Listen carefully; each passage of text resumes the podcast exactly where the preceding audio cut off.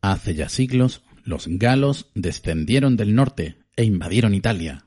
Llegaron hasta Roma y tomaron la ciudad.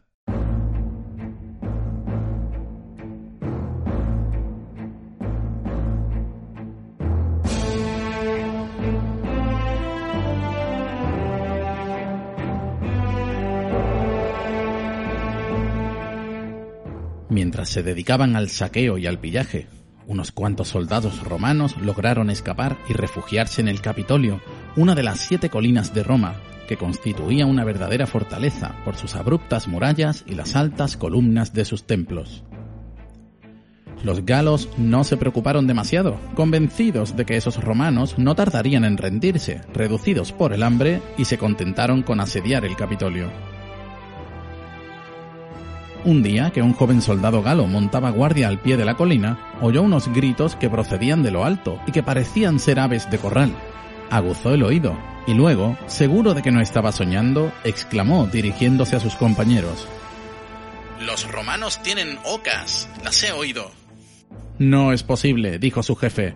¿Acaso no sabes que los romanos están muriéndose de hambre desde que los tenemos sitiados hace más de dos meses si tuviesen ocas, hace tiempo que se las habrían comido.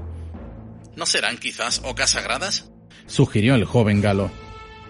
Y en efecto, las ocas del Capitolio no eran ocas ordinarias. Estaban consagradas a Júpiter y ningún romano habría osado poner la mano sobre ellas. Los galos, por su parte, no creían en Júpiter y no tenían por qué respetar a los animales que le estaban consagrados. Por otro lado, Pensar en el fastuoso festín que podrían preparar con esas ocas les hacía relamerse de gusto. En consecuencia, decidieron atacar aquella misma noche el Capitolio y apoderarse de todos los animales que en él había.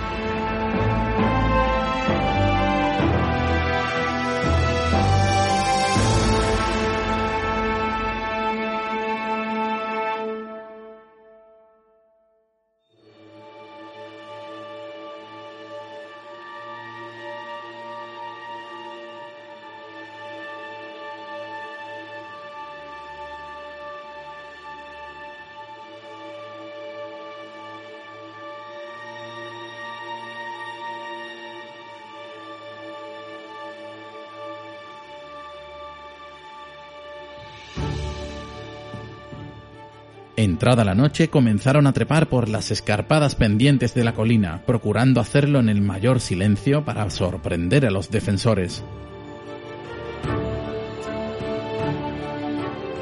Pero aunque habían logrado llegar a la muralla primera y franquearlas sin advertirlo a los romanos, un escandaloso griterío surgió del silencio, seguido bien pronto de un concierto de gritos enérgicos y repetidos.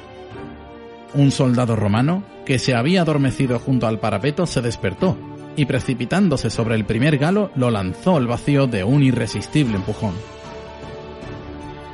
Sus camaradas se despertaron también y acudieron en su ayuda. Rechazaron a los galos, a quienes lanzaron unos contra otros en un enredo de cascos y escudos. A continuación, los echaron y los obligaron a atravesar el Tíber. Y mientras los galos, desencantados y sin comprender bien lo que les había pasado, se replegaban hacia el norte, los romanos, ya en la ciudad liberada, se felicitaban por no haber cedido al hambre y por haber conservado las socas que acababan de salvar su espléndida ciudad de los invasores.